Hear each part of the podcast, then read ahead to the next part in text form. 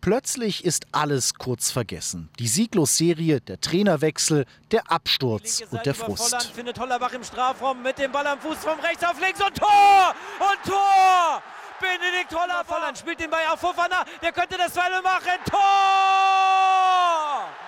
2-0, 78. Das 2 zu 0 gegen Köln ist ein Befreiungsschlag für den ersten FC Union um Stürmer Kevin Volland. Ja, war schon ein sehr schwieriges Spiel und ähm, jetzt auch vor Weihnachten fällt da schon einiges ab. Ne? Äh, vom Spiel war sehr viel Druck auf der Partie. Beide Mannschaften brauchten einen Sieg, um auf einen Nicht-Abstiegsplatz zu überwintern. Und diese Drucksituation merkte man vor allem dem ersten FC Union an, gibt Torschütze Benedikt Hollerbach kritisch zu. Die erste Halbzeit geht klar an Köln.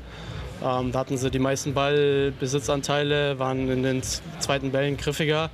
Ähm, ihnen fehlt dann irgendwo die, die, Durchschlagskraft, um dann irgendwie daraus Kapital zu schlagen. Das ist äh, sehr gut für uns gewesen. Denn in der 55. Minute erzielte Hollerbach mit der ersten Torchance der Eisernen den entscheidenden Führungstreffer. Mit dem ersten Tor ähm, hat sich das Spiel komplett verändert. Dann waren wir an, eindeutig besser, viele Chancen kreiert und defensiv sehr, sehr stabil gewesen. Also sehr zufrieden, wie die Mannschaft nach, nach äh, Halbzeitpause reagiert hat. Das Team von Nenad Bielica spielte endlich mutig. David Fofana traf mit seinem ersten Bundesligator zum 2:0 Endstand. Ein direkter Duell gegen eine sehr gute Mannschaft.